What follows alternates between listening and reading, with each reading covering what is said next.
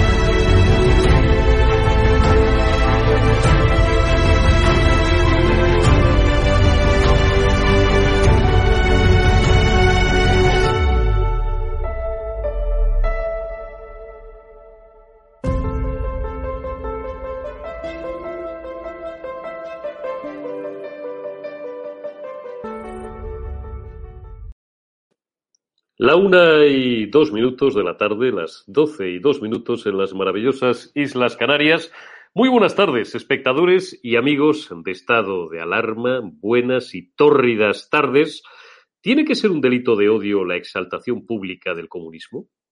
Es más, otro sí digo, ¿por qué no es un delito de odio la exaltación pública del comunismo, de su simbología, la jactancia de su historia, la más criminal de cualquier ideología que haya existido en la historia de la humanidad, más de 100 millones de muertos. Lo digo porque, como sabéis, ayer el Consejo de Ministros eh, del Reino de España aprobaba ese bodrio legal, ese anteproyecto de ley que ellos llaman de memoria democrática pomposamente, de memoria histórica, para poner fuera de la ley, para eh, tratar como apestados, para expulsar al arcén del sistema, o en el peor de los casos alguna checa, de las que tanto les gustaban a sus antepasados, no ya a los que exalten el franquismo o, bueno, pues manifiesten en público sus preferencias por un régimen que terminó en este país, en España, hace 45 años, sino, por extensión, a todos aquellos que discrepen de la línea oficial. Están crecidos porque ahora gobiernan, pero no saben, porque no han leído nada, no han leído los metafísicos, como algunos periodistas, que creen que sus cargos van a ser eternos, y no saben que el poder, como el dinero, es intemporal. Hoy mandan, pero ya queda menos para que dejen de mandar. Y a lo mejor, aprovechando la propia estela de las barrabasadas legislativas que están perpetrando, quienes gobiernen en España dentro de dos años, no, dentro de menos, ya conocéis mi teoría, dentro de un año o de un año y medio, aprovechan ese armazón de los bodrios legales que están perpetrando, insisto, y que van a dejar, pretenden dejar para la posteridad, para ilegalizar precisamente todo lo que ahora estos quieren convertir en lo único que está permitido. Ese bodrio legal, ese anteproyecto de ley de memoria histórica, bueno, pues plantea eh, lindezas, ya lo habéis oído, pero voy a hacer, eh, voy a abundar mínimamente en el asunto antes de dar paso al, debate y al análisis de la cuestión, eh, lindezas tales como, bueno, la criminalización, por supuesto, de todo aquel que ose estoy buscando exactamente algunos de los puntos que más me llaman la atención. Si soy capaz de que me dejen de entrar 50.000 eh, WhatsApps eh, por, metro, por metro cuadrado, es el problema de tener solamente un móvil, de tener solamente un aparato, prevé penas de prisión de hasta cinco años de prisión por exaltación eh, o así, que diría umbral, eh, de símbolos franquistas, por hacer apología de símbolos franquistas, además de forma notoriamente, dicen ellos, hiriente, humillante hacia las víctimas.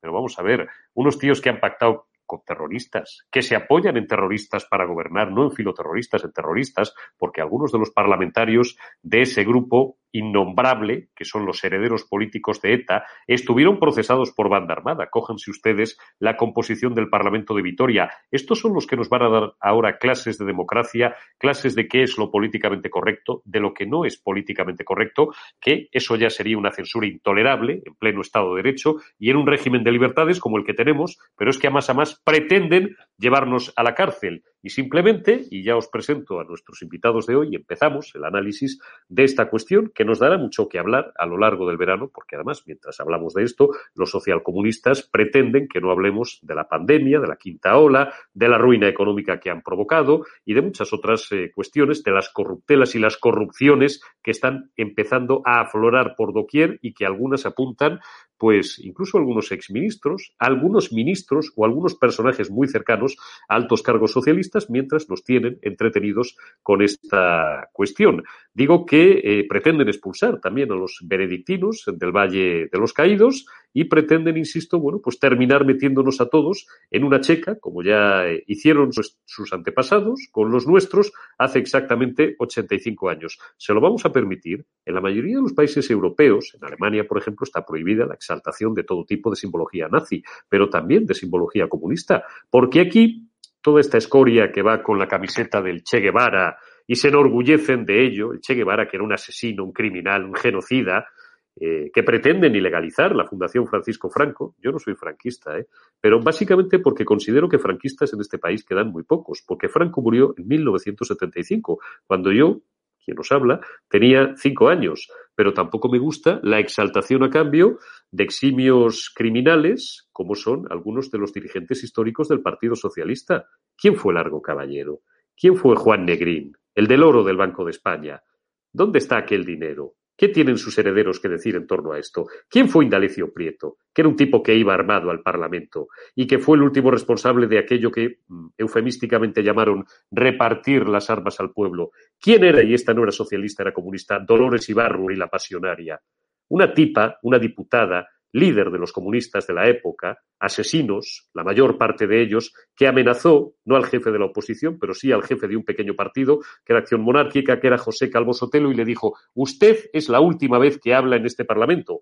Y efectivamente fue la última porque tres días después, policías nacionales, de los que serían ahora guardias de asalto, que se llamaban en la época, pertenecientes a la escolta personal de Indalecio Prieto, ministro de la guerra del Partido Socialista Obrero Español de aquella época, fueron a su casa a buscarle de madrugada, le llevaron a la tapia de un cementerio y le pegaron tres tiros. Estos son los que nos quieren dar ahora lecciones de memoria histórica para que se olvide la suya y que eh, pretenden, como os decía, y ya os presento a nuestros invitados de hoy en nuestra mesa de lujo, ilegalizar a la Fundación Francisco Franco. Vuelvo a repetir, no soy franquista. Y si lo fuera, ¿qué? En Alemania no podría decir ni que soy nazi ni que soy comunista, porque ambas cosas están fuera de la ley. Aquí puedes decir que eres comunista, pero no que eres franquista, pero no ilegalizan a todas esas fundaciones que están al calor de asesinos históricos del Partido Socialista como Lenin o Largo Caballero. Hablaremos de esta y de otras cuestiones. Voy a presentar ya a don Javier Venegas y a don Sergio Fidalgo y después se irán incorporando más contertulios. ¿Cómo estáis, compañeros mártires? Muy buenas tardes. Espero que no. Hemos empezado fuerte, no, ¿eh? Espero no ser mártir de nada, por favor. A ver, esperemos, esperemos. Ya bastante estamos sufriendo. no nos, no nos vamos, no nos vamos a dejar. Decía un amigo mío de otros tiempos y de otras guerras que era muy bruto, dice, hombre, yo con el primero, va, con el segundo, ya a partir del tercero, eh, pues a lo mejor me rodean, pero desde luego el primero viene a hacerme compañía. Veo ya de fondo a don Javier Negre, al director de Estado de Alarma y de EDATV, que está a las puertas del Palacio de Congreso de la carrera de San Jerónimo. Javier, ¿cómo estás? Muy buenas tardes. ¿Qué tal? Eurico Campano, hemos venido porque había una rueda de prensa de Santiago Abascal que quería valorar la ley de memoria democrática que ayer aprobó el Consejo de Ministros. Estaba visiblemente enfadado, visiblemente cabreado, no quería que se desviase el, tema de atención ¿no? sobre lo grave que es esta ley, que lo que busca es volver a reabrir las rencillas de la guerra civil, volver a generar enfrentamiento, volver a incitar el odio contra los que pensamos diferente a la izquierda, volver con exhumaciones cuando ahora mismo España tiene un problema brutal con la pandemia, con la economía, muchísima gente en paro, y estos del PSOE nos vuelven a hablar del pasado, nos vuelven a hablar de las rencillas, de rencillas que se superaron con la transición democrática y nos vienen con el rollo ¿no? de que se va a evitar una guerra civil. Es auténticamente surrealista y lo que ha anunciado el líder de Vox, eh, visiblemente enfadado con esa ley, es que la van a recurrir al Constitucional, que ya tiene mucha experiencia en recursos, que la justicia suele dar la razón y que no tienen ningún tipo de derecho ahora para empezar a exhumar otra vez, que sea Primo de Rivera, que, que si perseguir a las personas que ataquen a la Segunda República cuando todo el mundo sabe ¿no? que, la Segunda República pues, fue un régimen también bañado en sangre, cuando hay también ¿no? Eh, líderes del bando rojo, ¿no? que también tienen calles, también tienen monumentos, tienen símbolos en nuestro país y no se los cierran, no retiran las calles. Y es lo de siempre, de contarnos ¿no? la historia de una forma sesgada, una forma tergiversada, una forma parcial y la memoria histórica no puede ser selectiva, no puede ser sectaria. Ya ha sido el último día que de sesión de Congreso, hoy estarán hasta las 11, 12 de la noche también ha estado la ministra de Sanidad, Carolina Darias, que se ha mostrado bastante preocupada por el comportamiento de los jóvenes en lo que es eh, el tema del COVID-19, que nos están portando de forma responsable. Y hoy, como digo, hasta las 11 de la noche estarán los diputados en diputaciones permanentes eh, y ya es la última jornada, ya se van de vacaciones, pues hasta eh, creo que hasta la segunda semana de septiembre. Fantástico, Javier Negre. Vamos a escuchar ahora porque tenemos ya preparado el corte de Santiago de Santiago Bascal. Gracias, Javier, por esa conexión en directo desde el Congreso. Escuchamos el corte, uno de los cortes, una de las declaraciones del presidente de Vox, de Santiago Bascal, y comenzamos el debate por Javier Venegas. Escuchamos antes a Bascal. Lo único que queremos decirle al Gobierno y al conjunto de los españoles que tienen esperanzas en la lucha y en la acción política de Vox, que estamos preparados para resistir el ejercicio del poder totalitario. Que estamos también preparados para recurrir al Tribunal Constitucional esta ley inconstitucional y que estamos preparados para levantar todo lo que tumben, para derogar cualquier ilegalidad que aprueben y para volver a reconstruir todo lo que derriben, incluso la cruz más grande del mundo. Queremos decirle a este Gobierno y a todos los españoles que nosotros no estamos aquí para condenar nuestra historia, Estamos aquí para asumir nuestra historia. Y estamos aquí no solo para eso, sino para decir que honramos a todos los españoles, que en cualquier bando y en cualquier época histórica pelearon, lucharon o se comprometieron porque creían que lo hacían por una España mejor. Don Javier Venegas, eh, ¿tienen que ser legales todas las ideas? ¿Hay ideas que pueden no ser legales? Dentro de esas ideas que podrían declararse fuera de la legalidad, pues no sé, de la apología del terrorismo, del genocidio, de, no sé, se nos podrían ocurrir muchos ejemplos. Eh, ¿Dónde se pone el listón? ¿Cuáles son eh, las menos de las malas? ¿Cuáles son las buenas o las menos malas? ¿Y cuáles son las malas que hay que poner fuera de la ley? ¿Quién vigila al vigilante que se encarga de poner fuera de la ley a según qué ideas? Vaya lío todo, ¿no? Bueno, es que aquí partimos ya de una trampa en la que estamos cayendo todos, es el delito de odio. Es decir, estamos, hemos dado por cierto que que de hecho pues se está utilizando, ¿no? Es decir, esto es un delito de odio. Pues si esto es un delito de odio, lo contrario también es un delito de odio. Ese es el error. El error, la cuestión de establecer ahora el delito de odio en el fondo tiene una raíz y es criminalizar el sentimiento, ¿no? Es decir, porque eh, en principio el delito de odio para que sea fehaciente es, es difícil, ¿no? Es, es, complicado, ¿no? Porque tiene que tener unas consecuencias, ¿no? ¿no? ¿no? se puede establecer un delito subjetivo, tiene que ser objetivo.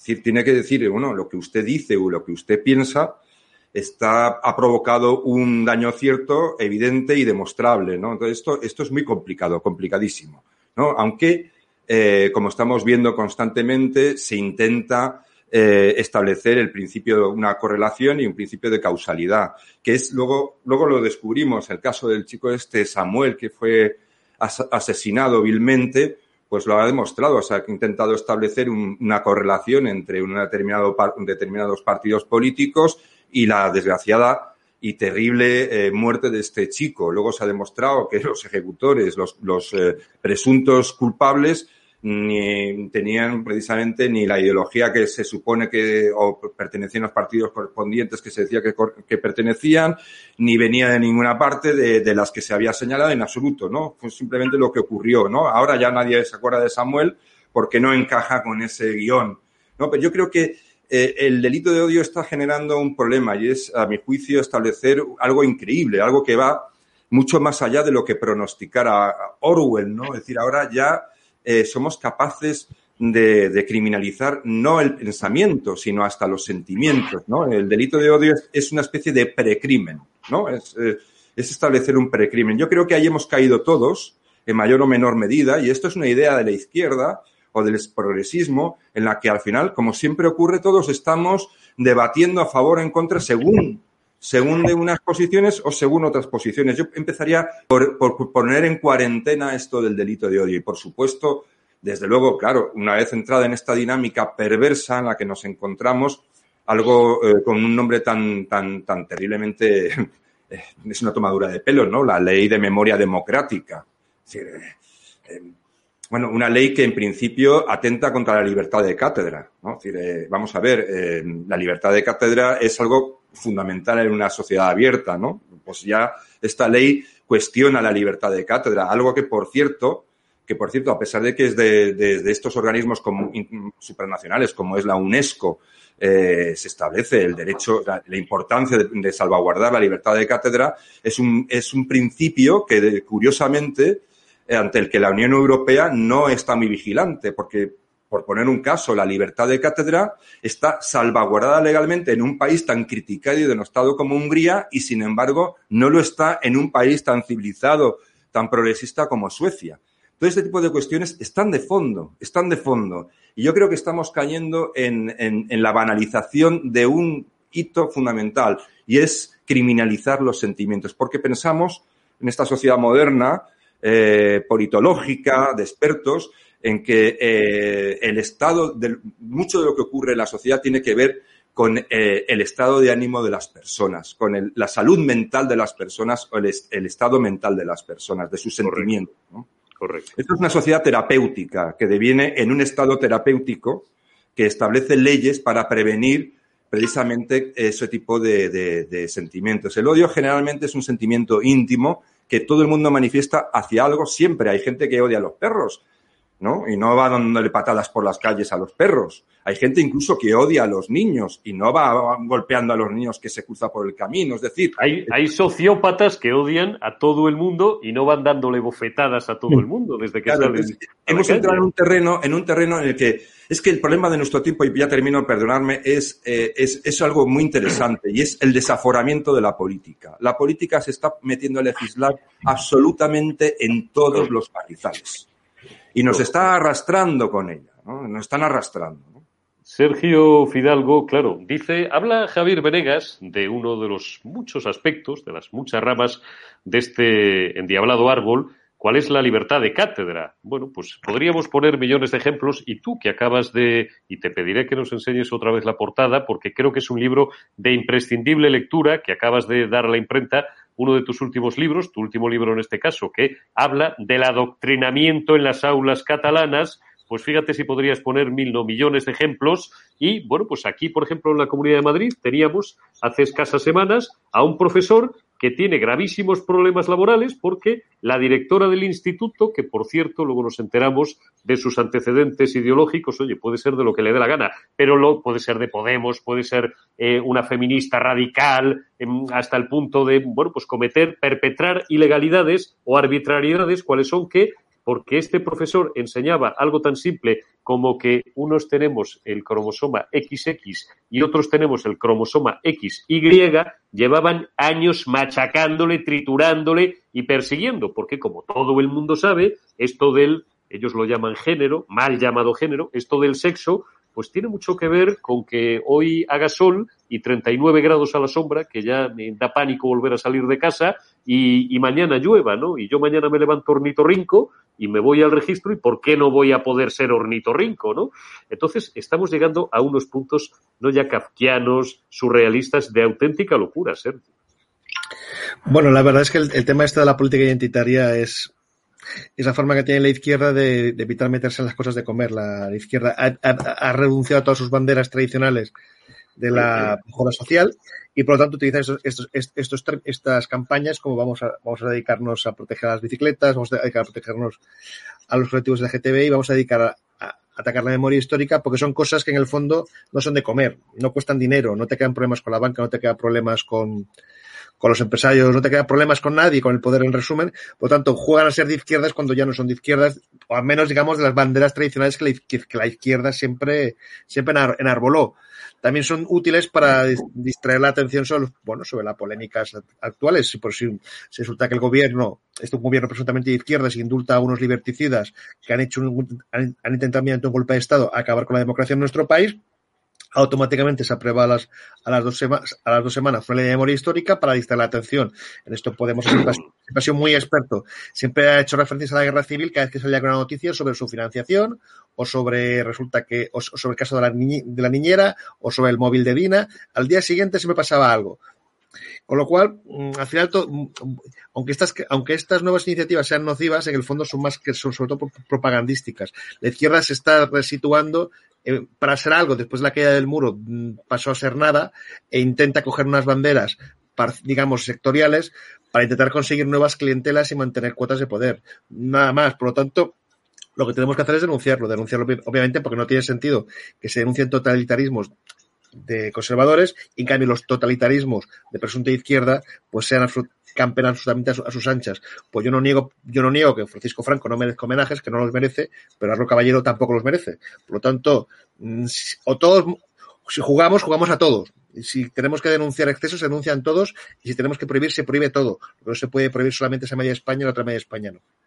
Dicho en otras palabras, yo si mañana, bueno, eh, llevan eh, a término este proyecto legal y empieza a ser delito, por ejemplo, el llevar, pues no sé, un llavero o una pulsera con la bandera del Águila de San Juan, yo tampoco quiero ver a un tío con la camiseta de un criminal, de un asesino y de un genocida, como era el Che Guevara en el metro, porque no me da la gana. ¿Por qué la tengo que ver? Sergi, ¿cuántas veces hemos eh, recordado en decenas de programas o en cientos de programas, ¿por qué es un delito de odio, por ejemplo, este tipo de cosas? Y no es un delito de odio cuando a vosotros os ponen la estrella de David en Cataluña, en el municipio en el que tú vives, un gran municipio cercano a Barcelona, o en sitios como Vic, donde, donde el ambiente es irrespirable, donde un tío que no sea independentista catalán filoterrorista no puede entrar porque inmediatamente le señalan con el dedo, le persiguen, le acosan en su trabajo y si se descuida y no se pone aquí un retrovisor, hasta la, le parten la cara. Eso no es un delito de odio para los socialcomunistas que gobiernan en coyunda con los nazi-onalistas. A ver, la cosa está muy clara. Si resulta que tenemos un partido que es Esquerra Republicana que reivindica a, un a uno de sus secretarios generales, Heriberto Barrera, que era un racista de tomo y lomo, que incluso bueno hizo declaraciones despectivas en público contra los afroamericanos, y lo, y lo reivindican, lo tienen ahí. Vas, a, vas ahora mismo a la web de Esquerra Republicana, la oficial, y ves ahí el perfil de Heriberto Barrera sin ningún comentario crítico.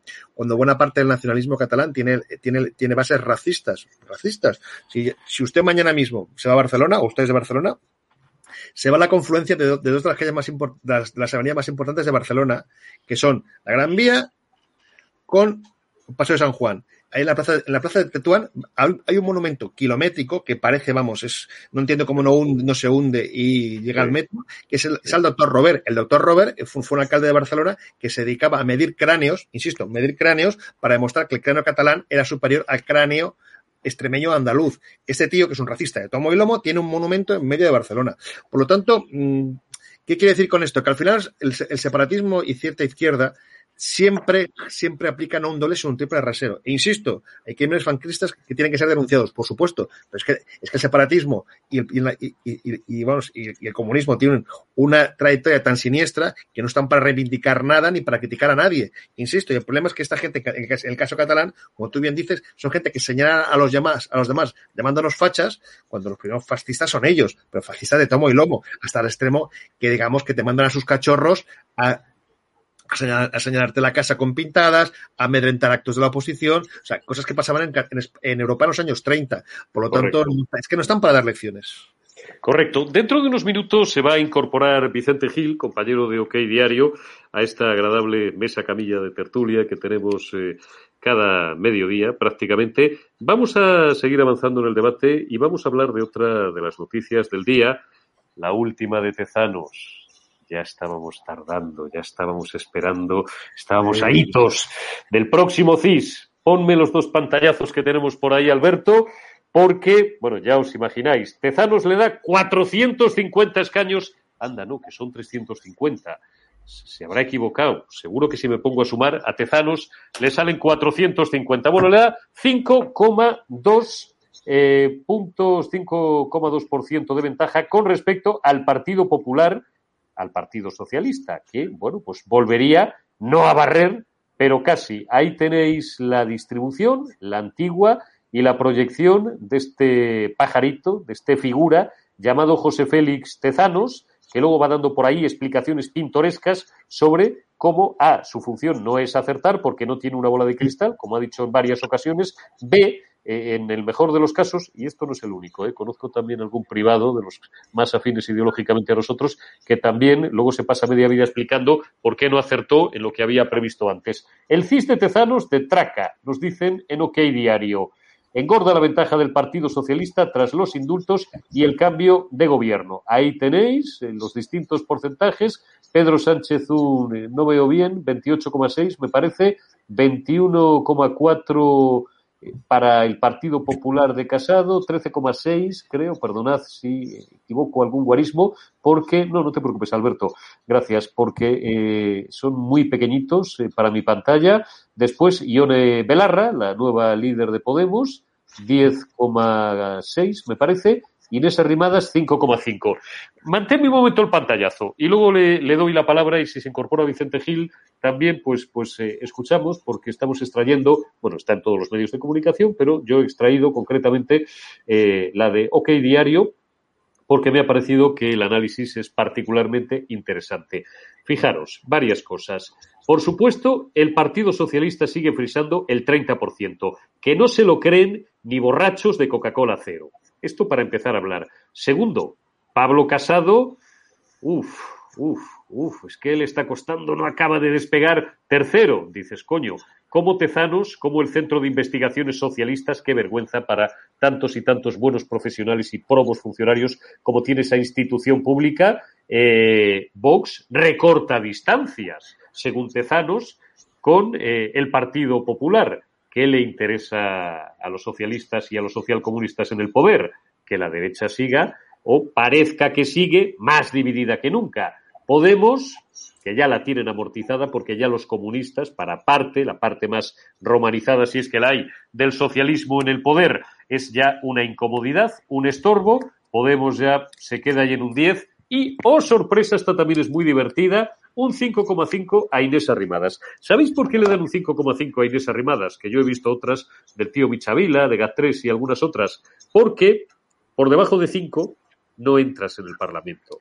Y entonces ellos no quieren que se les caiga arrimadas tampoco, no quieren que por lo menos Ciudadanos deje de tener uno o dos escaños, porque siempre es uno o dos escaños que luego en la proyección pueden ser más con el sistema DON, con la ley electoral que tenemos y básicamente con la circunscripción provincial, que es donde está el diablo, que es donde está el demonio de este sistema. Os he prometido y acabaré cumpliendo mi, promesa un día de traer una veleda aquí detrás y explicaros la ley DON y sobre todo la anacrónica circunscripción provincial que eh, hace que se desperdicien cientos de miles de votos en España de los partidos más pequeños y prima a los mayoritarios, bueno, pues le dan 5,5 Inés Arrimadas para que no les desaparezca del mapa. Javier Venegas, ¿cómo lo ves? Bueno, yo primero, eh, los datos del PSOE no me encajan, no encajan en absoluto. ¿no? Decir, yo no sé si hasta qué punto eh, habrá mejoría en el Partido Popular, mm, pero desde luego lo que está claro es que los pronósticos del Partido Socialista entran en, no entran, entran en colisión con cualquier otra proyección de las que existen, ¿no? Por lo tanto, sería una anomalía, ¿no? Que Tezanos de repente tuviera unos conocimientos extraordinarios como para hacer unas proyecciones distintas a la media, ¿no? A, la, a, decir, al, cómputo general de las proyecciones que existen. Respecto a lo de, llama la atención, por ejemplo, el, el guarismo que le da a Podemos, ¿no?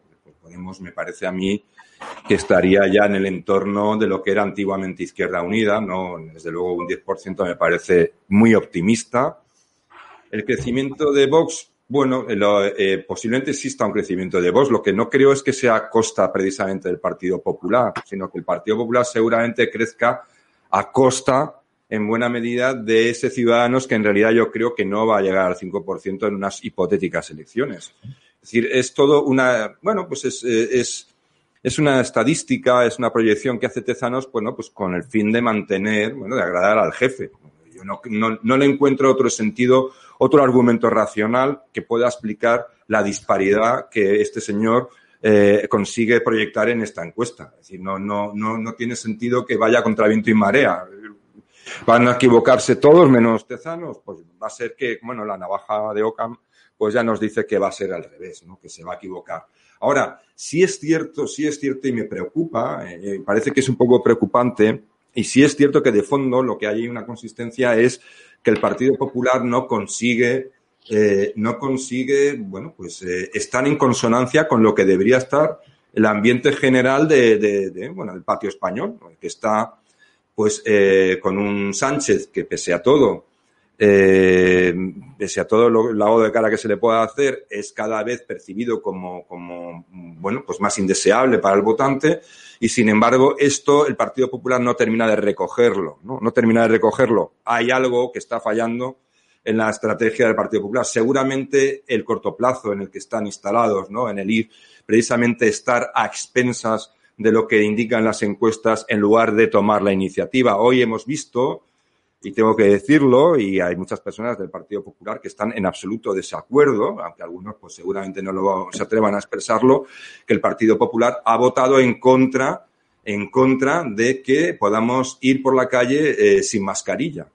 Ha votado en contra mm, de una medida pues eh, que no conozco un país en Europa que obligue a sus ciudadanos ahora mismo a ir con mascarilla por la calle. No conozco estudios que, que empíricamente defiendan esto. Bueno, pues ese tipo de decisiones que toma el Partido Popular las hace precisamente porque cree que las encuestas reflejan que la mayoría de la población considera que haber quitado la mascarilla en el, al aire libre ha sido una medida equivocada.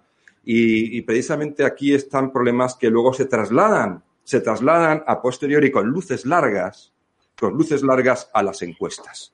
Parte de mi familia, sí, parte de mi familia más cercana, bueno, mi hijo y, algunas personas más, vienen precisamente, acaban de llegar hace unos días de Polonia, han aprovechado para visitar un país maravilloso, Polonia, eh, os lo recomiendo de verdad, y Hungría también. Hay rincones maravillosos en Europa, han estado en Polonia, han estado en Cracovia, han estado en Varsovia. Bueno, pues eh, la herencia comunista, la herencia totalitaria, la herencia criminal soviética todavía es muy, muy patente y muy palpable, en las edificaciones, incluso hasta en la tristeza de, de, las gentes. Esto es, esto es tremendo, 30 o 40 años después, ¿no? Pero, digo, estamos hablando de mascarillas, me contaban eso, ¿no? Ellos iban con el chip todavía de, España, ¿no? De, bueno, pues, de espacios abiertos, ya puedes ir sin mascarilla, pues la llevas siempre en el bolsillo para el transporte público y tal, y la gente, pues, está absolutamente relajada. En, transporte público, pues no encuentras a nadie, en los autobuses que, que, recorren Varsovia, que no es pequeña de una punta a otra y tal, eh, no encuentras a nadie con, con, con, mascarilla, ¿no? Y efectivamente esas restricciones liberticidas que durante a lo mejor los primeros compases de la pandemia pudieron tener sentido, pero que ya carecen de él. No quiero hacer esperar a Vicente Gil, que nos ha hecho la merced de incorporarse hoy unos minutos, eh, hacer un hueco entre reunión y reunión. Vicente Gil, ok diario, ¿cómo estás, viejo amigo y compañero? ¿Qué tal? Oye, estamos precisamente hablando de la encuesta del CIS y hemos recogido vuestros pantallazos y vuestro análisis, que a mí es el que más certero me ha parecido, de todos los digitales que he leído en, en las últimas dos horas. Vuélveme ahora, Alberto, a poner el, el pantallazo de, de, OK Diario con las distintas proyecciones que le dan a cada partido. Esto no es una encuesta, Vicente, esto es un chiste, ¿no? Esto, borra, eh, eh, Tezanos, ni borracho, decía yo antes, de, de Coca-Cola Light o de Coca-Cola Cero. Eh, es que, eh, bueno, la, la, la, credibilidad de Tezanos y, de, y del CIS, pues es la que es de los últimos meses, es que no ha dado ni una. Eh, es, un, es una institución más del Estado al servicio del gobierno para precisamente. Yo no sé si está, me estáis escuchando bien o se acopla un poco el sonido. Yo te oigo perfectamente. Se te oye con un poquito de, de, eco, pero si Alberto no sí. me dice nada por interno, puedes, se te escucha. Exacto, mientras, mientras, Alberto no nos, no nos ponga. Mira, me está diciendo pegas, que, que, perfecto. no nos riña, seguimos, ¿no? Bueno, yo te decía que es de traca. ¿eh? Como decimos, eh, como dice OK Diario, es de traca. Quiero decir, el CIS lo ha aceptado. Es una institución más cooptada por el poder cada vez más autárquico de Pedro Sánchez para su propia para su propia gloria personal, para, para que él siga creyéndose que, que el mundo gira en torno, en torno a él, ¿no? Eh, forma parte un poco de la, precisamente de la dinámica esa en la que el, el, los nuevos estrategas de Moncloa, que son pues los hijos pequeñitos de, de Iván Redondo, pretenden. Eh, lo que cuentan en Moncloa es, bueno, nosotros vamos a intentar pasar lo más desapercibidos posible hasta que llegue el, como el maná eh, los fondos europeos eh, y después, y mientras tanto vamos a intentar pelear a PP y a Vox de nuevo. Otra vez Franco, o, el rollo este de la extrema derecha que ha sido un exitazo, como habéis visto en Madrid, ¿no? Eh, y todas estas cosas que no tiene ninguna credibilidad, es cero. Pero lo grave es que eso cuesta un dinero y nos está, esto, lo pagamos, eh, lo pagáis vosotros, lo pago yo, lo pagan estos señores de aquí al lado, lo paga todo el mundo. Está claro. Vamos a escuchar, prepárame Alberto el corte de Pablo Casado, que hace, bueno, una serie de consideraciones generales sobre política nacional y le pregunto a, a Sergio Final. Ningún presidente europeo ha tenido una oposición tan leal en momentos de crisis ni tan dispuesta a sacrificar sus propios intereses electorales para alcanzar acuerdos urgentes en beneficio de la sociedad. Y ninguna oposición ha tenido en Europa un gobierno tan radicalizado, tan obsesionado por el poder y tan poco dispuesto al acuerdo. Sánchez se entiende solo bien con los comunistas, los independentistas y los batasunos, porque piensan solo en su propio interés y, por tanto, se venden no al pacto, sino al trueque, como si el Estado fuera un gran zoco. Con nosotros nunca querrá entenderse, porque nosotros no queremos nada para nuestro propio beneficio. Nuestras condiciones no son ni indultos, ni acercamientos de presos, ni connivencia con las dictaduras bananeras, ni transferencias millonarias. Nosotros solo ponemos por delante el interés general de los españoles. Sergio, eh, valoración eh, sobre las valoraciones ya hechas eh, del CIS y coméntame también cómo estás viendo en los últimos días un poco la posición de, de Pablo Casado y la línea opositora en general del, del, Partido Popular, ahora que estamos ya a punto todos de irnos de vacaciones, a ver si cargamos pilas para septiembre, que viene cargado y va a ser un septiembre muy, muy caliente y muy duro. Hombre, la encuesta del CIS, bueno, va la, la, misma línea de desprestigio de esta institución que Tezanos ha tomado desde que tomó posesión del cargo. Básicamente la ha, puesto, es, ha puesto este instituto al servicio del gobierno. Hombre, generalmente siempre lo han estado, pero hombre, eh, siempre intentaban guardar un poquito las formas y esta vez han decidido no guardarlas. Está tan, es tan descarado que ya no se las cree nadie. Yo creo que al contrario, están, están, est, están consiguiendo con una herramienta que podría ser útil al gobierno porque podría intoxicar no lo ha dejado de ser porque ya nadie se lo cree. Por lo tanto, y estoy de acuerdo contigo que el 5,5% que le da Ciudadanos es un intento patético de intentar dividir el voto de la, de la, derecha. Bueno, dudo que nadie se lo compre, pero ellos lo intentan. En el tema de Casado, hombre, ha mejorado un poco con respecto a aquella época en la que parecía que estaba, incluso recordemos que parecía que Casado estaba más preocupado de hacer oposición a Vox que oposición al gobierno. Y por tanto, PP lo que tiene que hacer es, como, primer partido de la oposición, es centrarse en, controlar e intentar evitar que el gobierno se equivoque y cometa los graves errores que está cometiendo. Por lo tanto, me parece bien que intente volver a la, a la, senda correcta, que es hacer su trabajo y no dedicarse a pelearse con los partidos de su mismo espectro político bueno, eso, eso espero, ahora solo espero que en Cataluña hagan lo mismo, porque en Cataluña el Partido Popular está absolutamente destruido. Alejandro Fernández, que no es un mal candidato, no, mm, apenas tiene apoyo y por lo tanto el, PP está ahora mismo aquí como si no existiera y aquí en, Cataluña hace falta un PP fuerte, como hace falta un Vox fuerte, hace falta un Ciudadanos fuerte, hace falta partidos fuertes que porque plantan cara el separatismo y digo Ciudadanos porque parece que van a intentar volver un poco al camino que nunca tuvieron que dejar, aunque Inés Arrimadas tiene la credibilidad para hacer eso, que es cero. Deberían hacer una, catarsis de verdad. Inés debería irse. Entrar alguien que pudiera demostrar que realmente lo del Partido Liberal se lo creen y va en serio. Porque una persona que hace poco estuvo, estaba apoyando los estados de alarma, que por cierto han sido declarados ilegales, eh, de Sánchez, ahora no puede decir que es la, es la alternativa a Sánchez. Pero bueno, esa es otra historia. De todos modos, ¿me permites, Eurico? Sí, por supuesto, Vicente, adelante. Muy, rápido, decía Pablo Casado.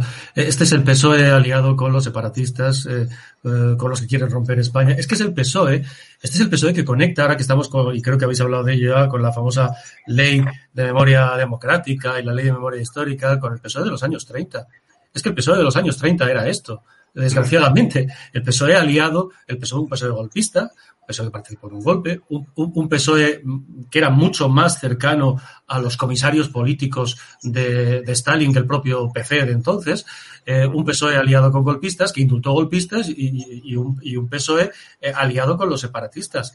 Eh, y eso es lo que llevó, además, a convertir la Segunda República, que fue en un inicio un intento de, de progresar España, progresar política, socialmente, una confluencia de intelectuales y políticos de derecha y de izquierda, ahora que estamos con la revisión de todo esto, ¿no? Es el país que, la derecha intenta revisar esto, es muy gracioso. Eh, eh, pues eh, eso fue lo que llevó a que al mes siguiente de la proclamación de la República hubiera que declarar el estado de guerra porque ya se estaban quemando conventos. E, ese, es el, ese es el PSOE de hoy al que Zapatero primero por interés particular y personal, ¿eh? ¿eh? con la memoria histórica y este Sánchez después con la ley de memoria democrática eh, intenta intenta devolver devuelve al PSOE al peor PSOE de los años 30 y, creo que habéis hablado del tema y luego si tengo tiempo me gustaría decir algo sobre esto de la memoria democrática. No, no, pues este es tu momento, Vicente no, quiero aburrir, ¿eh? quiero decir, pero es verdad que, vamos a ver, esto es, esto es, eh, eh, esto es, y lo habréis contado ya, y no quiero repetirme, y perdonadme si, si, si, me repito, ya habréis hablado de estos argumentos, habréis comentado estas cosas, pero es verdad que es simplemente un intento de, dividir, de sembrar odio, de reescribir la historia, de una forma, además, falaz, irresponsable. Yo he vivido, yo he vivido conflictos, y tú lo sabes, conflictos bélicos, eh, eh, eh, he conocido la represión, hablabas tú de la impresión de tus hijos en Polonia, ahora 40 años después, de la tristeza y tal. Es que yo la viví cuando recién caído el muro de Berlín en aquellos países, ¿no? Y no he visto caras de miedo y caras de tristeza, de sensación de vidas perdidas mayor que, esa en mi vida. Bien, es un intento de la ley de memoria democrática esta, es un intento, de la versión bis, cutre, de la ley de memoria histórica de Zapatero. ¿Qué hizo Zapatero en 2007? Ocultarnos que venía una crisis eh, económica, decirnos, porque venían unas elecciones meses después, en 2008. Y entonces inventó esto que en, ciencia eh, política o en comunicación política es muy, cuando tú no tienes que tapar tu gestión, eh, tienes que tapar tu, tu ineptitud al frente del gobierno, de la pandemia en este caso, de la economía, etcétera, etcétera. Este es una forma de intentar aguantar, ahora que tenemos el CIS, por la vía mm, estomacal, eh, emocional a tu votante que empieza a sentirse realmente en las encuestas, no la del CIS, sino realmente en las encuestas, decepcionado contigo. Y entonces vuelves otra vez a Franco, al blanco y negro, a la guerra civil, etcétera, etcétera. Eh, es un intento de crear una verdad única, un pensamiento único, nuevamente. Y, hay que decir una cosa, fíjate, la ley de memoria histórica de Zapatero consiguió, por ejemplo, una cosa eh, increíble que personajes sanguinarios del PSOE, de la ministros del PSOE de la República, eh, que fueron expulsados y apartados por el propio PSOE, asustados, incluso los comisarios, están en los, textos, los comisarios políticos sanguinarios que mandó Stalin a la República, los apartó porque eran unos animales, como por ejemplo Julio Álvarez del Valle. Eh, bueno, eh, fíjate. Claro, Julio Álvarez del Valle, para el que no lo sepa, pues fue apartado y cuando él empezó en el exilio lo expulsa del partido porque era un animal de bellotas, un tipo sanguinario.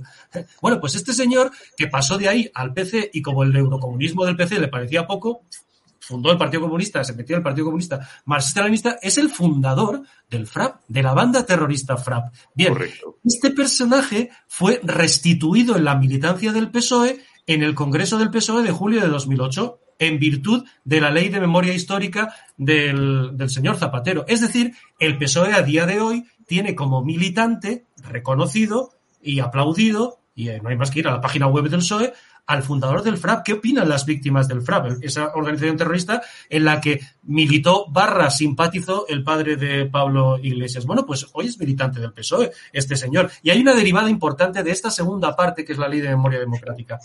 Y lo dicen las víctimas del terrorismo. Cuidado porque eh, esta ley de memoria democrática puede convertir en héroes antifranquistas a los terroristas del FRAP, del GRAPO y de ETA anteriores a la ley de amnistía del 77. Por ejemplo, Maite Araluce, la presidenta de la VT, lo cuenta. Su padre fue asesinado delante de sus ojos y de las de sus hermanos. Ella tenía cinco años y nunca jamás ni se juzgó ni se investigó aquello porque aquel crimen pasó por ser uno de los de la ley de amnistía. ¿Qué pasa? Eh, entonces, con, esta gente, ¿van a ser ahora eh, héroes antifranquistas? Toda esta cuadrilla de asesinos. Claro. Eh, y, historia. Y se terminará de blanquear a los etarras porque, vamos a ver, para quienes, cuantos nos ven, sean los más jóvenes, los de menor edad, no creo que les sorprenda saber, y si no se lo recordamos o se lo contamos, cómo mm, la banda criminal asesina terrorista ETA a la que Anson, cuando era director del ABC verdadero, llamaba siempre la banda terrorista de ultraizquierda ETA, ¿os acordáis? Todos aquí tenemos ya eh, unos, Cuantos, unos cuantos años.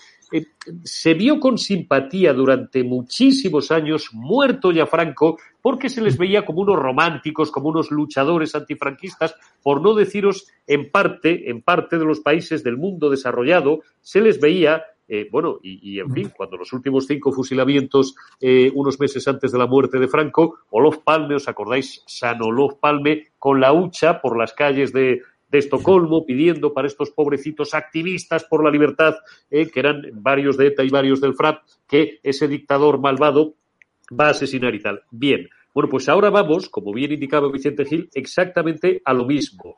Pero si es que estos no son los comunistas, los elementos más radicales, como Álvarez del Valle, que ha pasado la historia como lo que era, como un perfecto sanguinario, por no decir como un perfecto criminal, eh, sino entre los socialistas. Yo que tengo alguna edad, todavía era un niño, todavía no estaba en la vida civil, pero ya leía periódicos desde muy jovencito y recuerdo fotos de Carlos Solchaga Catalán, otrora eh, Después, eh, aquellos años, todopoderoso ministro de Industria, ministro de Economía, el gran, uno de los grandes exponentes de la Beautiful People, de esa prostitución entre el poder socialista de izquierdas de la época y el dinero, ese eximio representante de la OCI el Martín y de la izquierda Caniche, que era, en 1979, secretario general del Partido Socialista de Navarra, del PSN, con grandes carteles diciendo libertad, amnistía y estatuto de autonomía, y estos estaban en la amnistía y estos estaban en la independencia del País Vasco. Qué tontería. Fíjate, si me permites, si me permites, yo recuerdo, yo vivía,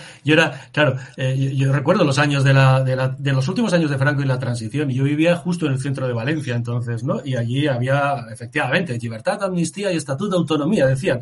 Pero también se gritaba, y en eso participaba el PSOE, en algo mm, que, bueno, pues oye, esto es así. ETA ven y mátalos decía frente a los grises. ETA, mátalos, por favor. ETA ven y mátalos, gritaban. Bien, perfecto. Ese PSOE transitó de forma con Felipe González, esa es la realidad, hacia un partido podemos criticar su gestión, lo que quieras, pero un partido, de, digamos, de una socialdemocracia o una izquierda eh, europea, etcétera. Es que el, gran pecado histórico de Zapatero y de, este personaje de Sánchez es retraer al PSOE, no a, ese del inicio de la transición, sino a los años 30. Fíjate que a mí me llama la atención una cosa además. Estas, Estas cosas que son. Ayer, ¿quién, quién estaba en la mesa ayer al lado de Félix Bolaños eh, presentando esto? ¿Me puedo intervenir? Estaba Alberto Garzón. Eh, eh, Alberto Garzón, que es un admirador declarado y, y, cooperador necesario, este Partido Comunista y Podemos, del régimen castrista cubano. Y luego me gustaría mm, contar algo. Mira, esto, como sabía que íbamos a hablar de esto, esto es un magnífico libro para leer. Son mil páginas. ¿eh? Y no caben los crímenes del comunismo. El libro negro del comunismo. El libro, el libro negro del comunismo. Javier Venegas. Bueno, me, eh, yo estoy de acuerdo, pero ahí yo no sé si yo debo haber vivido en una España bastante distinta. Es decir, eh, en, el, en la época felipista, debo haber vivido en un país muy diferente. Yo recuerdo, sí, en principio, digamos que eh, se civiliza el Partido Socialista de la mano de Felipe González, pero yo recuerdo vivir en una España que gradualmente, con el felipismo, empezó eh, a ser atosigada con un pensamiento progresista omnipresente y que recordáis, si lo recordáis, cuando ya siente que va a perder el poder, que va a perder el gobierno, cosa que no acepta el Partido Socialista en ningún momento, no acepta que pueda haber un relevo de, democrático en el cual el PSOE deje de gobernar, la izquierda deje de gobernar y pasa a gobernar la derecha o el centro derecha, acordaos aquellas campañas del miedo, ¿no? Eh, aquellos Doberman, acordaos también de cómo se dirigía la televisión pública española en la época de Felipe González. Es que yo José María Calviño, el padre de la actual vicepresidenta. Eh, la, deriva, la deriva de la democracia de parte, que es lo que en realidad en lo que estamos, esa democracia excluyente en la que solo puede haber una posición que es la buena y todos los demás tienen que quedar fuera de los márgenes de la democracia, ¿eh? más allá de la democracia, es una deriva que prácticamente yo la percibo, y eso que era joven y era relativamente progresista entonces, ¿no? La percibo como una amenaza creciente. Con Zapatero, evidentemente, la cosa se va de madre. Y con, y con el personaje que tenemos ahora, pues otro par de vueltas de tuerca. La cuestión está en que yo, yo hablo con la gente joven y le pregunto, oye, ¿a ti esto del franquismo te preocupa ahora mismo? Y claro, te dicen, no, no, no me preocupa. A mí me preocupa pues el 40% del desempleo juvenil. A mí eso es lo que me preocupa. Me preocupa, por ejemplo, pues que las pensiones se vayan a devaluar a unos límites completamente alucinantes por una cuestión de mero ajuste demográfico, ¿no? Es decir, eh, eh, y punto, se van a convertir en un sistema que no es un sistema de pensiones, sino un sistema asistencial, casi de subvención, ¿eh? de subsistencia, ¿no? Es decir, una ayudita, una paguita, ¿no? Es decir, les preocupa, pues, que tengamos más de un billón novecientos mil millones de deuda bruta, ¿eh? porque la tienen que pagar ellos. Les preocupa que si mañana los tipos de interés a los que estamos financiando nuestra deuda suben un solo punto, ¿eh? implica que van a subir 26 puntos en lo que se refiere al peso en el PIB. Eso es. decir, eh, les preocupa que en este país, en España, en España, tengamos la sensación de que cada vez es más difícil expresar tu opinión porque estás señalado. Les preocupa que tenemos una sensación de una menor libertad a la hora de opinar, pero también a la hora de hacer. Ese es el debate en el que estamos. Y yo no quiero una oposición, y lo lanzo desde aquí, que diga todo lo mal que lo hace este gobierno, porque desde luego es notorio, estamos los periodistas para decirlo, lo estáis diciendo en lo que diario, que es la función del periodismo, denunciar, ¿no? Poner negro sobre blanco. Lo que esperamos de los líderes políticos es que nos pongan negro sobre blanco su alternativa. Para ver si de una vez por todas los echamos los echamos democráticamente del poder. Sergio Fidalgo, que llevas, que llevas un rato y, lo estoy pasando mal, eh, te toca. A ver, es que estos temas son realmente, son realmente bueno, es que yo, es que yo, ese tema ya, ya, he opinado antes, ya, ya, he dicho lo que pensaba, que creo que las leyes, las leyes de, de, revisión del pasado, si es, que si, es que si es que tienen que existir, tienen que ser equitativas y tienen que ser equilibradas. Lo que no puede ser, mira, tú antes mencionabas el tema de, del libro este de adoctrinamiento escolar que yo, que, que yo, que, hemos publicado Antonio y yo. En Cataluña pasa esto, que se ha reescrito la historia, y se ha reescrito la historia, pero ya no solamente desde la guerra civil o los últimos 50 años o, o el papel del franquismo, de hecho, Cataluña se vende que la guerra civil básicamente es una guerra de Cataluña contra España y no una guerra entre españoles. De hecho, es el discurso oficial. Y por, por supuesto que esta, es, es, todo, todo, esto que está haciendo el gobierno va, va en beneficio de, de un separatismo, de, un, de, de, unos separatismos que lo van a tener más fácil para premiar su visión de la historia e intentar expulsar, en este caso, en este caso en Cataluña, todo, todo aquello que huela a España. O sea, porque al final bastará con tachar, si tenemos una alcaldesa de Colau que prácticamente que llamó franquista a un almirante que luchó en la guerra de Cuba, eh, que como sabéis fue como 50 años, 40 años antes de la guerra civil, lo que puede hacer en Cataluña para, para, tachar de franquistas o antidemocrático a cualquiera que les moleste en un libro de historia va a ser impresionante. Por lo tanto, por supuesto que es una, es una aberración y por supuesto que la izquierda mide con doble rasero a sus héroes con respecto a los que llaman eh, asesinos del otro lado. Al final, quien mató, mató y quien mató de manera indecente tiene que ser, tiene que ser, tiene que recibir una pena moral por parte de la sociedad, sea del bando que sea. Pero aquí se ha decidido que hay unos que mataron por la libertad de manera sanguinaria y otros que no. Eso, eso, eso realmente sobre, no puede. Sobre Estamos... Javier, estoy de acuerdo con Javier en que además que las, las, preocupaciones son esas, eh, pero que esta vez no va a colar que el tsunami, quiero decir, que, que tú puedes, tú, tú, puedes cuando, cuando te falta medio estómago por llenar bien, pero cuando ya empiezas a no tener trabajo, tus hijos no sabes cómo llevarlos al colegio, etcétera, etcétera, la, factura de la luz no la puedes pagar y te quedas sin luz, etcétera, etcétera, que te hablen de Franco, esta vez no va a colar. Y luego, yo decía lo de Felipe y el PSOE, efectivamente yo empecé en el 89, eh, en, en, pleno felipismo, en Antena 3 de radio, que se caracterizó por luchar eh, contra la corrupción, etcétera, etcétera, de, del felipismo. De manera que yo decía, establecía esa comparación del PSOE, de un PSOE y otro PSOE, pero sin dudar alguna que en la época de Felipe González tiene muchas, de manera concreta, es un inicio efectivamente de este proceso de una democracia única de partido, como ocurrió con la República, que es lo que pretendió la izquierda. Si ganamos nosotros, dijo Largo Caballero, fenomenal, colaboraremos con la derecha, pero si gana la derecha, si no, declararemos la guerra, la guerra. civil. No subestiméis la capacidad de propaganda de este gobierno, no la subestiméis, no la subestiméis. No, no, No, no, no, yo no, no la subestimo, hay que, hay que estar como aquel, por eso estamos todos los días peleando. Pero efectivamente yo creo que al final le, a Zapatero le pasó lo mismo. ¿eh? Dos años después de la ley de memoria histórica, el país estaba al borde de la, de la ruina, de la intervención, y, y dos años y medio después se fue a su casa con 5.200.000 parados, un PSOE que tuvo que hacer un ERE con la ley, de, con, con, la ley, con la reforma laboral del PP ¿eh? y un partido hundido. Luego lo pasa que, bueno, pues se recuperó.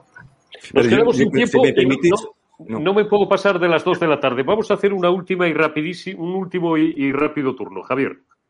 No, simplemente quería decir que eh, el poder de manipulación está sobre, sobreestimado. O sea, yo, yo, yo, es que me dedico a esto, es decir, eh, y estoy harto de verlo. Lo que pasa es que cuando entras en el mundo de la política y de la comunicación, todos esos conocimientos y esas reglas que conocemos, los que trabajamos en ello, no sé por qué desaparecen, ¿no? Es decir, no, nadie las tiene en cuenta. Se establecen una serie de relatos que son prácticamente ciencia ficción. El problema no es la propaganda, no es la propaganda. La propaganda, de, cuando la gente percibe la realidad de una manera, la gente no es tan estúpida, la gente no es estúpida. ¿eh? Es decir, desde luego no todo el mundo es estúpido, que es lo que parece a veces cuando hablamos, no, es que la gente no tiene remedio. No, no, no. El problema está cuando tú no lanzas el mensaje, cuando tú no aprovechas tu capacidad de comunicación para decir, esto no tiene por qué ser así porque hay una alternativa. Es decir, cuando tú dejas ese espacio sin llenar, entonces cuando no es que la propaganda funcione, es que la gente se siente abandonada. Entonces, bueno, pues dicen entre, entre un socialismo A y un socialismo B, pues prefiero el A o, o, o directamente no voy a votar cuando toca, ¿eh? me quedo en casa. Entonces, no es una cuestión de propaganda, es una cuestión de vacío, de vacío de alternativa en la comunicación. Y hoy, eh, y hoy se aprecia, se aprecia, se aprecia constantemente. Yo no sé, sinceramente, bueno, sí lo sé, eh, qué pasa en algunos partidos que se, deberían ser alternativa a la hora de tener en cuenta reglas fundamentales de lo que es la comunicación. Yo, sinceramente, me asombro a veces de cómo funciona una especie de esoterismo en el mundo de la política, de la comunicación política, que en ningún otro sector, y desde luego en el marketing jamás, funcionaría ni nadie se lo tomaría en serio. Y en la política la gente se lo traga. Pero es que no se lo traga el común, es que se lo tragan los líderes de los partidos que les venden verdaderas cacharrerías que no sirven absolutamente para nada. Es esencial. En comunicación, eh, el hueco, si no lo cubres tú, te lo cubren. ya está. Está, claro. Eh, no va más, no me queda tiempo para más. Sergio Fidalgo, te dejo abrochar a ti, que en este último tramo eres quien menos has hablado. ¿Eres tan pesimista o, o, o, hay alguna ventana, alguna luz para la esperanza? No sé, hoy era el último pleno del periodo de sesiones, teníamos por ahí unos cortes de Macarena Olona también y del compañero Ramiro, pero ya no tenemos tiempo material, no me puedo pasar de las dos. Abróchame, no sé si con un titular de cierre, Sergi, optimista o en septiembre, que va a ser, insisto, un septiembre, y esto no es un tópico, va a ser la realidad muy duro y muy caliente, vamos a tener más de lo mismo, más crispación, más abusos y más totalitarismo por parte de este gobierno social comunista. Eh, no lo sé. Déjame con buen cuerpo antes de, irnos a la playa. O con malo, con el que, con el que creas que nos tienes que dejar. Tú puedes ser. Soy optimista porque creo que vamos a ganar, pero ojo, tenemos que trabajar y no tenemos que dejarnos llevar por los cantos finales de la propaganda. Que la gente esté pendiente, que la gente escuche Leo que diario, estado de alarma, el catalán, que nos siga disidencia, que nos sigan, porque tenemos, tenemos, tenemos que conseguir ganar y ganaremos. Pero no, no, no nos despistemos, que son muy fuertes, muy poderosos y tienen muchas herramientas para intentar que la sociedad española siga dormida. Bueno, pues eh, vamos a ganar, ojalá, ojalá ganemos los buenos, aunque siempre cito, como sabéis, a mi politólogo de cabecera, que era el, conejo de Alicia, con perdón, un bicho listo, que siempre decía, la clave es quien tiene el poder, eso es todo, dentro de aquel maravilloso libro que menos de cuento tenía de todo Alicia en el País de las Maravillas, de Lewis Carroll, que era también un personaje muy particular. Espero, digo, que no sea como eh, otro de mis grandes ídolos en política, que era Pío Cabanillas, el padre, no, no el hijo, que repetía siempre aquello, además gallego, como era de vamos a ganar, todavía no sé quiénes, pero vamos a ganar. no tengan ustedes ninguna duda. Don, don Javier Venegas, don Víctor Gil, don Sergi Fidalgo, director del catalán.es, Víctor Gil, OK Diario, Javier Venegas, Disidencia. Lean a los pocos medios libres que quedan, que quedamos, que somos muy pocos, porque bueno, nosotros no vamos a descansar en, en, agosto. A lo mejor tenemos que hacer el programa, pues no sé, desde debajo de de un árbol en mitad del monte ahí con el botijo, porque como no nos dejan dinero los socialcomunistas para plantearnos unas vacaciones de, de pues, pues, pues bueno, de, una mínima altura, pero por lo menos intentaremos descansar un poquito, pero no faltaremos ni un solo día a nuestras obligaciones. Así que estén muy atentos y muy pendientes también, como os decía ayer y como os cuenta Javier Negre por la noche, de todas las sorpresas que en estado de alarma y en EDATV os tenemos preparadas. Gracias a los tres, Víctor, Sergi, Javier, ha sido un placer como siempre y un honor. Hasta la semana que viene y gracias también a todos vosotros por haber estado ahí. Mañana más, mañana es jueves, último termómetro de la semana. Habrá más noticias, será jueves ya 22, jueves 22 de julio. Como corre el tiempo, eh, va avanzando el verano a toda velocidad y estaremos aquí para analizároslas eh, y contároslas, analizarlas y contarlas para todos vosotros. Cuidaos mucho, sed buenos y hasta mañana.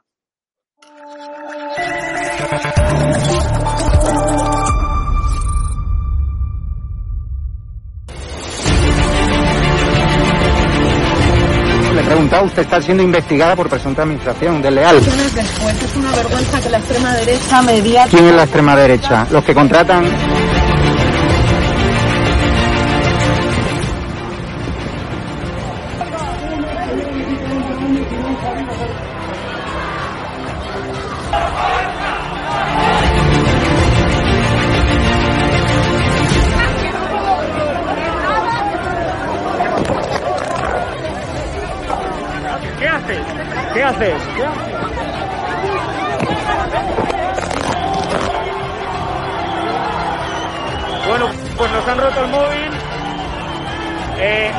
romper el móvil por detrás.